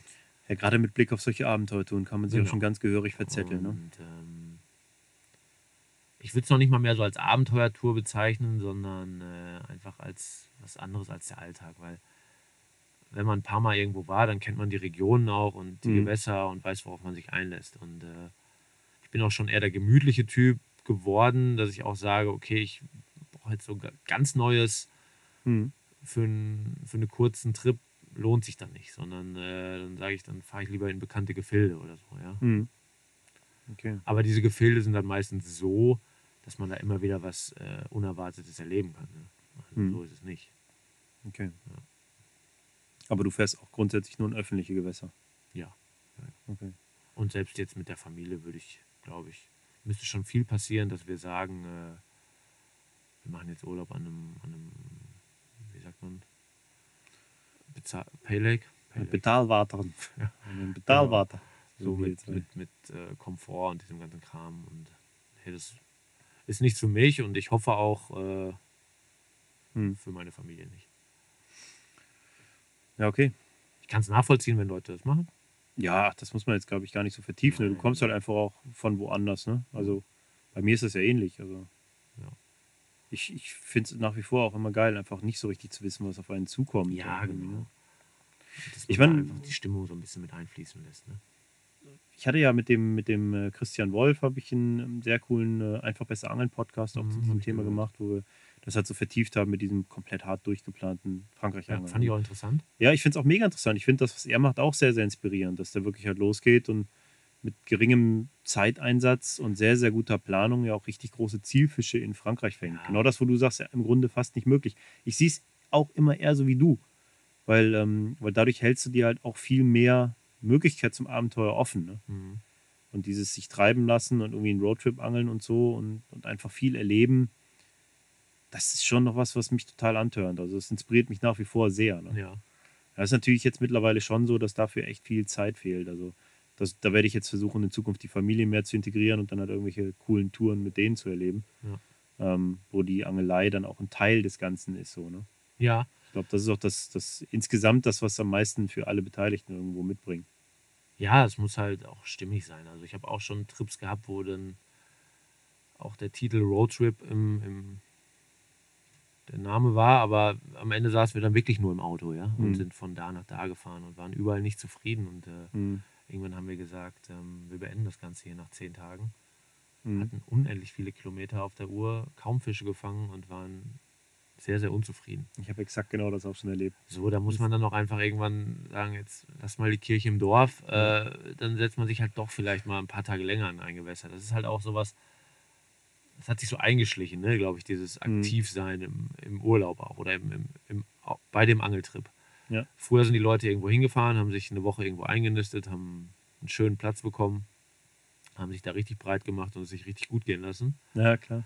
Und heute ist man so schnell unzufrieden und sagt, ich muss weiter, ich muss weiter. Ja, ich bin da absoluter Spezialist drin. Ja. Also nach wenigen Stunden schon zu sagen, hier kann mir nicht bleiben. Es kann ja Also auch das ist ein funktionieren, ne? Nee, es ist. Es kam, glaube ich, aber auch viel durch dieses Tagangeln im Cassien, muss ich Mhm. sagen, bei mir. Wo du sowieso irgendwie immer so ein bisschen, Ja. Ja, mit einem Fuß im Knast stehst, durch die. Semi-Legale, wenn du mal eine Stunde länger bleibst oder eine Stunde eher da bist, dann musst du eh gucken, dass du deine Plätze bekommst. Es ist halt alles sehr, sehr aktiv. Ja, ne? Und ich weiß auch noch, wie ich ähm, mit Denise, mit meiner Frau, das erste Mal am Cassien eigentlich so eine sesshafte Tour machen wollte. Wir hatten nur eine Woche, wir wollten dann noch ein bisschen an der Ardèche paddeln und so. Das war eigentlich auch schon aktiv, im Inaktiven. Und ähm, dann haben wir einen coolen Platz bekommen, übernommen von, von Mike Büker damals. Und sie sagte irgendwie so nach zwei Tagen, ja, was machen wir jetzt? Willst du jetzt hier bleiben oder was? Das war ja halt echt schon so krass, dass wir da jetzt irgendwie zwei Tage an einer Stelle abhängen. Ne? Mhm. Ja. Naja gut, aber das nur am Rande. Ja, diese geplanten Touren. Also, nee, ich habe das sein gelassen, dass man sich vorher so viele Gedanken macht, weil äh, oft habe ich gemerkt, es kommt dann doch alles anders, als man denkt. Ne? Ja. Du brauchst einen. Plan B, das ja, auf jeden du Fall. brauchst definitiv einen Plan Ja. B. Und das fand ich auch ganz interessant an dem Gespräch mit Christian, also was ihr beiden geführt habt. Mhm. Er sprach ja dieses Vernetztsein an, ne? dass er einfach von vielen Leuten immer wieder Mhm. was hört. Und das muss natürlich auch gegeben sein, ja. Ist man so vernetzt? Hat Ja, man, man hat man diese wollen. Infos? Bekommt man Mhm. diese Infos? Sind diese Infos verlässlich? Und dafür muss man ja auch was tun. Du musst halt in ständiger Kommunikation mit vielen, vielen Anglern und Menschen stehen. Und Mhm. äh, für manche einen ist das was, Mhm. Für manche anderen nicht so. Ja, und, äh, Ja. Du fährst halt freier fahre ich los, wenn ich das nicht getan habe. Ja, unvoreingenommen. Das, Ja. Da gebe ich dir absolut recht, ja. Mhm. Ich muss auch sagen, dass ich einige meiner schönsten Touren hatte, wenn durch eher widrige Umstände sich Situationen ergeben haben, in denen ich eigentlich mich vorher gar nicht gesehen habe. Ja. So, das, das schon, weil dann kommt was Unerwartetes dazu, dann, dann hast du auch einfach eine andere Erwartungshaltung im Kopf. Meistens ist dann keine mehr gegeben. Genau. Und das macht die Situation insgesamt halt einfach auch schöner, weil ich meine, hey, nur wenn du etwas erwartest, kannst du enttäuscht werden. Ne? Definitiv. Und das ja. ist ja oft so. Also ich Ja. kenne das auch von vielen Kassientouren zum Beispiel. Und, ja, so viel habe ich jetzt auch nicht gemacht. Ich war vielleicht achtmal da. Aber man, man fährt halt hin und hat im Grunde schon eine ganz klare Erwartungshaltung, welchen Platz und welche Region und wo und wie man angeln möchte. Ja, aber dann ist der Wasserstand doch anders, der Angeldruck ist, ist irgendwie so groß, dass man den Platz nicht bekommt und so weiter und so fort. Da fällt alles zusammen in dem Moment. Ne? Ja, ja, genau. genau. Dann Wenn du dann noch mit Familie fährst, dann dem äh, ersten Abtören so. Und dann, ja. Nee, das kann passieren. Das wird mir auch sicherlich noch ein paar Mal passieren, Mhm. sowas. Aber man kann nur versuchen, sich da ein bisschen von frei zu machen. Was ich tatsächlich unendlich spannend fand und unbedingt nochmal wieder machen möchte, ist diese Angelei an den kleinen französischen Kanälen. Okay. Ja. Aber ähm, das ist, glaube ich, eine Sache, die werde ich mit dir nochmal im Detail durchsprechen, wenn wir mal einen Einfach besser Angeln Podcast aufnehmen zur Kanalangelei. Weil äh, da habe ich so einige Fragen an dich und ähm, da kann Ja. man mal immer wieder den Vergleich ziehen zu der Angelei an diesen kleinen Kanälen, dass er doch komplett anders ist zu diesem ja, roughen Schifffahrtskanal-Angeln. Also wir sitzen hier in einem kleinen Hafen, der echt beschaulich ist, total gemütlich, aber wenn man den Blick nach rechts wendet, hat man dann ja, einen gigantischen Kanal mit unendlich viel Wasser. Also ja, und ziemlich großen Schiffen, ne? ja. Ja, das ist richtig. Nee, das ist äh, eine andere Angelei. Ich habe das jetzt selber in Frankreich noch nicht so intensiv betrieben. Aber das, auch das sind Kanäle, keine Frage. Ne? Und äh, Mhm. im Grunde haben die Fische die gleichen Bedingungen wie hier. Sie können nur in zwei Richtungen schwimmen. Ja, nur sie sind deutlich einfacher zu finden. es gibt im Grunde keine Strömung und die Boote sind vielleicht ein Zehntel so groß wie die, die hier im Durchschnitt durchfahren. Ja. Aber das werden wir an anderer Stelle mal besprechen. So, jetzt sind wir aber ja wie so oft, wenn man mit mir redet, wieder total in diese ganzen Angelthemen abgedriftet. Ja, klar. Dabei soll es doch im Karpfenradio auch so ein bisschen darum gehen, wer verbirgt sich eigentlich hinter dem Angler Sven Ine.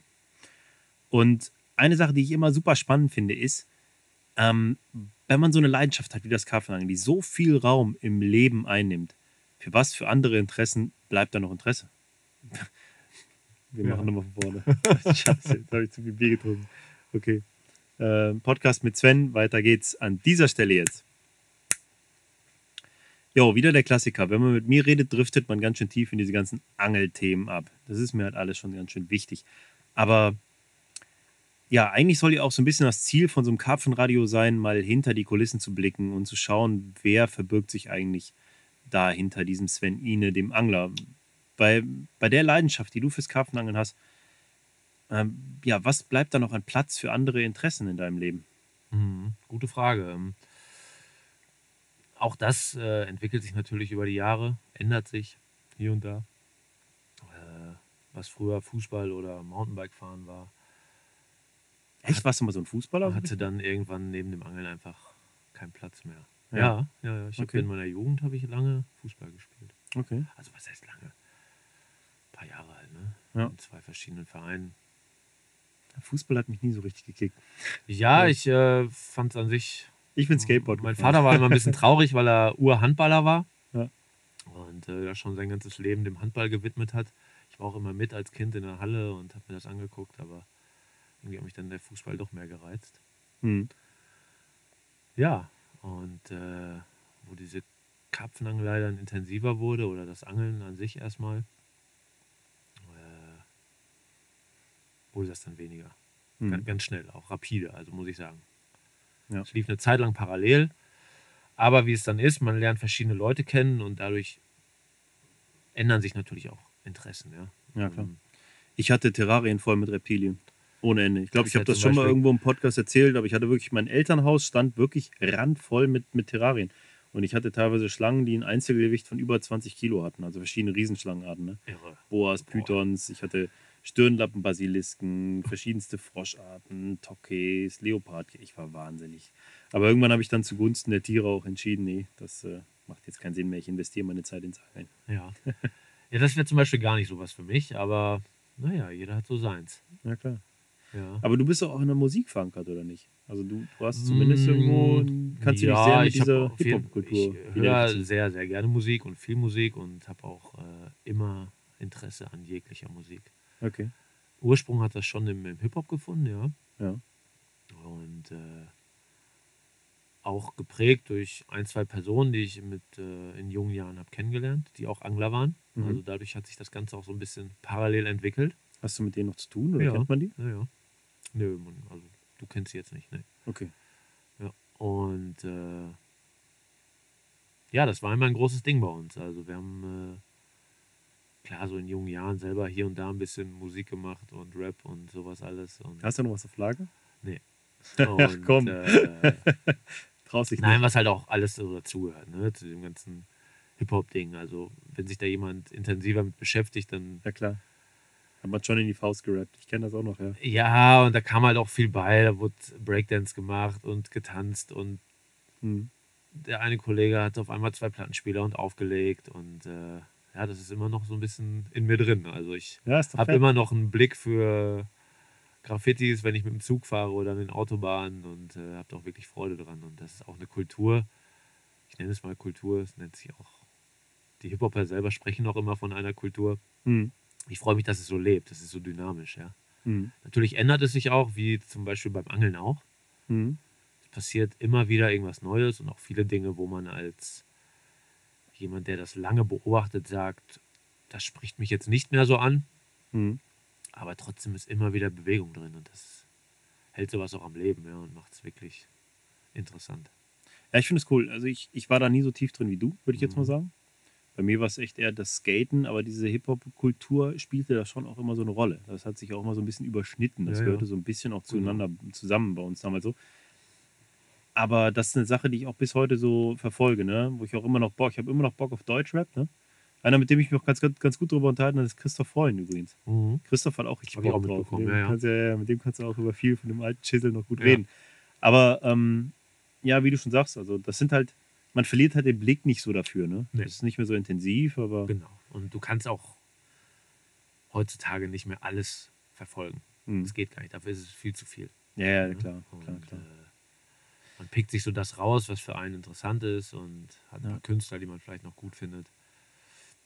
Hast du da einen gerade, den du raushauen willst? Irgendwen, der, der dich gerade flasht? Wer mich gerade flasht, mh, Ich fand Antilopengang eine Zeit lang richtig geil. Habe ich jetzt im Moment nicht mehr so den Zugang zu, aber das hat mich eine Zeit lang nee, finde ich auch nicht so. Ja. Schwierig. Also ich, so ein, eine, President eine ist aber vielleicht ein Ikone bisschen düster, ne? Kenne ich gar nicht zum Beispiel. What? Den kennst du 100%. Muss ich dir gleich vorspielen, Mann. Das kann doch nicht dein Ernst sein. Kenne ich nicht. Der ist doch aus dem Pott, den kennst du. President? Ja. Boah. Ah, den, den wirst du Wie gesagt, feiern. man kann nicht alles kennen, ja. Ja, doch. Ähm, ah, es gibt super viel Du bist Zeug. eher so der Typ Megalo wahrscheinlich. Ja, der ist zum Beispiel ein super Künstler, also muss man sagen. Ah, Ja. okay, okay. Ja. Ja, gut. Sammy Deluxe ist auch wieder zurück. Den Sammy ist wieder back, ja, äh, klar. Viele weiß, und hat jetzt ein äh, ja. MTV Unplugged Album Ja, ja, aufgenommen genau. als einer der wenigen Deutschen, Mhm. was auch echt ein qualitativ hochwertiges Ding geworden ist. Ja, Ja, definitiv ist ein Brett. Ist jetzt nicht so, so äh, einfach zu konsumieren, aber wir müssen jetzt auch nicht in diese Musikschiene zu Nee. tief abdriften. Aber auf jeden Fall, ja, finde ich cool. Darüber können wir uns gleich noch ein bisschen unterhalten. Ja. Finde ich auf jeden Fall spannend. Das ist interessant, wie man auch in solchen Bereichen irgendwelche Überschneidungen hat, ne? Was meinst du mit Überschneidung? Ja, was diese Musik angeht irgendwo. Wir jetzt oder? Ja, ja, wir, aber auch viele andere. Also das ist ja so, da könnte ich mich jetzt mit einigen Leuten drüber unterhalten, über genau dieses Thema. Mhm. Das ist auch so ein bisschen unsere Generation. Was viele von denen, die, die sich irgendwie mit diesem Rap-Thema auseinandersetzen können. Und Ja. Cool. Was ich äh, interessant finde und auch immer mit einem guten Freund oft und viel darüber diskutiere, ist die Überschneidung in diesen, in diesen Szenen, wenn Hm. man es Szenen nennen mag, Karpfen-Szene, Hip-Hop-Szene, was da vonstatten geht. Und wie Gib mir mal ein gleich, Beispiel. wie gleich ich, das finde ich auch ist. interessant. Es wird geboren aus einer, beim Hip-Hop hieß es Subkultur, ne? also Ja. es ist eine Randgruppierung, die das irgendwie zum Leben erweckt. Ja? Ja. Und so ähnlich war es ja vielleicht auch beim Karpfenangeln irgendwann mal. Ja. Ne? Und Ja. dann wird es nach und nach immer größer. Ähm, ja, es, irgendwann ist es so groß, dass sich da das Geschäft einschleicht, das Geld kommt Mhm. und äh, dadurch kommen immer mehr Leute auf den Plan und auch Leute, die eigentlich normalerweise damit nie etwas zu tun hätten. Ja, es ist im Grunde, ja, ja, du hast recht, das ist der totale Mainstream, ne? Genau. Und, äh, Also tatsächlich ist das Karpfenangeln ja, glaube ich, innerhalb der verschiedenen Angelsparten mit Spezialisierung das wirtschaftlich, wirtschaftlich lukrativste für die ganzen teilnehmenden. Firmen. Ne? Woran liegt das? Boah, ich glaube, dass der Karpfenangler insgesamt sehr viel Ausrüstung braucht. Genau. dass, äh, dass es einfach ein cool ist. Also in all den Vereinen ist es halt auch einfach das Coolste für die Kids, nachts draußen zu sein und auf diese großen, kampfstarken Friedfische zu angeln. Ja. Ist ja völlig, völlig klar. Ja, Logo. Spinnfischen ist auch mega interessant, aber ähm, wenn du jetzt mal auf eine Fischart beschränkst und dieses Spezialisierte, dann ist das Karpfenangeln definitiv die unangefochtene Nummer eins. Ja. Das ist ein riesen Wirtschaftszweig innerhalb der Angelbranche. Ne? Das kann keine Firma abstreiten. Das ist auch wichtig geworden. ja, weil du halt diesen, diese Masse an äh, Materialien hast. Ne? Mhm. So, jetzt überleg Ja. dir aber, wie hast du die letzten Jahre deine Fische gefangen? Ja, Ne? äh, klar, ich habe das ja immer schon gesagt. Du, Grotesk irgendwo, ne? du, ja, ja, ja, klar. Ne? Du, du, vieles davon. Das, das ist ja so ein Thema, das ich auch immer wieder auch den Firmen angekreidet habe. Ne? Ich meine, Spinner Rig zum Beispiel. Klar, ist eine effektive Präsentation, mit der kannst du auf jeden Fall Fische fangen. Ganz sicher. Aber du musst nicht unbedingt einen Rig haben, in der zwölf verschiedene Komponenten sind, um einen Karpfen zu fangen. Ja. Und dass das viel von diesem Rig-Gelaber und Ködergelaber und all, drum, all dem drumheran viel mit Angstmache zu tun hat und dass du halt über diese Angst äh, einfach einen Mangel zu haben, unterlegen zu sein, weniger zu fangen, auch wahnsinnig viel verkaufst, ist ja logisch. Ne? Ganz klar. Das ist eine ganz einfache Marketing-Schiene. Ja, und Aber auch, äh, äh, Finde ich interessant, dass du es ansprichst mit diesen Überschneidungen. Ja. ja. Äh, Szene definitiv. Beef, dieses Gedisse, dieses Dieses, gegenseitig ja, genau, dieses, äh, dieses Geläster und äh, eigentlich machen alle auf Family, aber irgendwo ist es dann doch nicht gegeben, weil der eine dem anderen die Butter auf dem Brot nicht so gönnt. Dann Ja? haut Farid Bang dann doch wieder irgendjemand aufs Maul. Irgendwie so. Und äh, also da gibt es wirklich viele Überschneidungen, auch wie das dann so verläuft. Irgendwann ist so dieser Zenit erreicht, wo nichts mehr kommen kann und dann hat man den Eindruck, es entwickelt sich ein bisschen zurück oder Und die dann Leute, werden die Stimmen gepitcht auf einem kompletten Album. die Leute gehen äh, wieder woanders hin und machen was Ja. anderes. Ich meine, beim Karpfenangeln sind wir noch nicht so weit, aber so war es beim Hip-Hop. Das gerade in Deutschland äh, war das Ding durch. Hat es keinen mehr interessiert. Mhm. So, und dann hat Ich sich glaube, das so langsam wieder auch schon ein. Punkt war. Ja. Das war auch schon irgendwann mal so, dass, dass die Leute sagen, der Boom ist durch, aber jetzt ist es wieder komplett am Boom, irgendwie Ja. vom Gefühl her. Ne? Ja. Kriegt wahnsinnig viel Zulauf. Ich glaube ja, dass in beiden Sparten, in der Musik genauso wie beim Karpfenangeln oder beim Angeln insgesamt, hat es unheimlich viel mit sozialen Medien zu tun. Das, äh, wir haben da letztens auch darüber gesprochen, zu dem Zeitpunkt, wo wir Capzilla gegründet haben beispielsweise, Mhm. hatte Instagram existierte noch nicht und ähm, YouTube hatte auch noch nicht die Relevanz, die es heute hat, was Angelvideos angeht. Mittlerweile machen doch alle, ich habe da letztens irgendwas äh, von, von, ähm, von Zack Fishing, glaube ich, der einen wirklich guten YouTube-Kanal hat mit echt coolem Content, ähm, wo dann halt wirklich so reißerische, klassische YouTube-Überschriften äh, verwendet werden, nach dem Motto, äh, Angler fängt gigantischen prähistorischen Fisch im Dschungel oder so ein Quatsch. Ne? Okay, ja. Weißt du, also man, es gibt ein YouTube-Zielpublikum, das aber auch genau so adressiert wird, mit diesen reißerischen Ja, klar. Überschriften und diesem ganzen Krams. Und da entwickeln sich halt auch wieder gewisse Subkulturen und gewisse Möglichkeiten, irgendwo, ja, diese Leute innerhalb dieser Großkultur Karpfenangeln zu erreichen. Ne? Und ich glaube, dass es viel auch damit zu tun hat. Also, dass gerade auch durch YouTube extrem viele da rankommen und überhaupt erst an dieses Angeln rangeführt werden. Ne? Nö, aber es, so bleibt es am Leben, ja, finde ich interessant. Also Ja. ich würde es gar nicht, gar nicht schlecht reden, sondern äh, ob ich selber und persönlich es jetzt konsumiere oder nicht, ist dann meine freie Entscheidung. Ja. Aber es ist für jeden etwas dabei, ne? Das finde ich eigentlich schön. Ich glaube aber, dass sich genau hier der Kreis schließt, auch zu dem, was wir am Anfang angesprochen haben.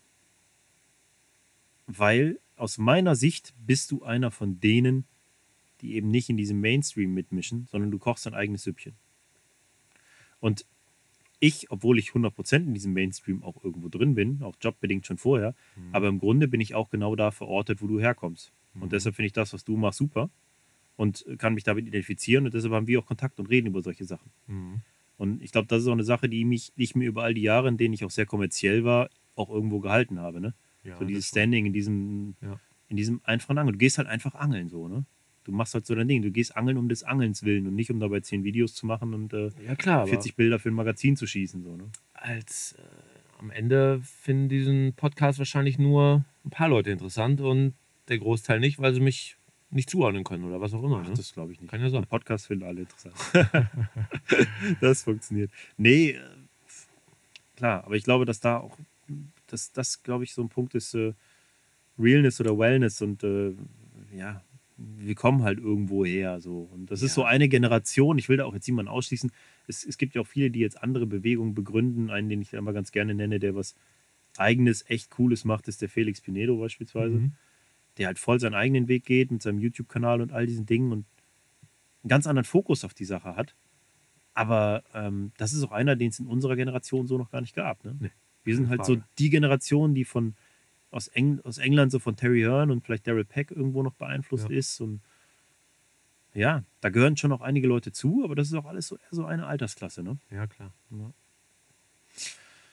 Ja. Ja, krass, Mann. so ist das. Ich glaube, über die Im Themen Alter. könnten wir uns noch, jetzt noch ewig vertiefen, aber ähm, irgendwann ist mal Schluss, vor allen Dingen, weil es jetzt immer später wird und ich würde jetzt echt gerne noch äh, ein bisschen ganz tief mit dir sprechen zum Kanalangeln.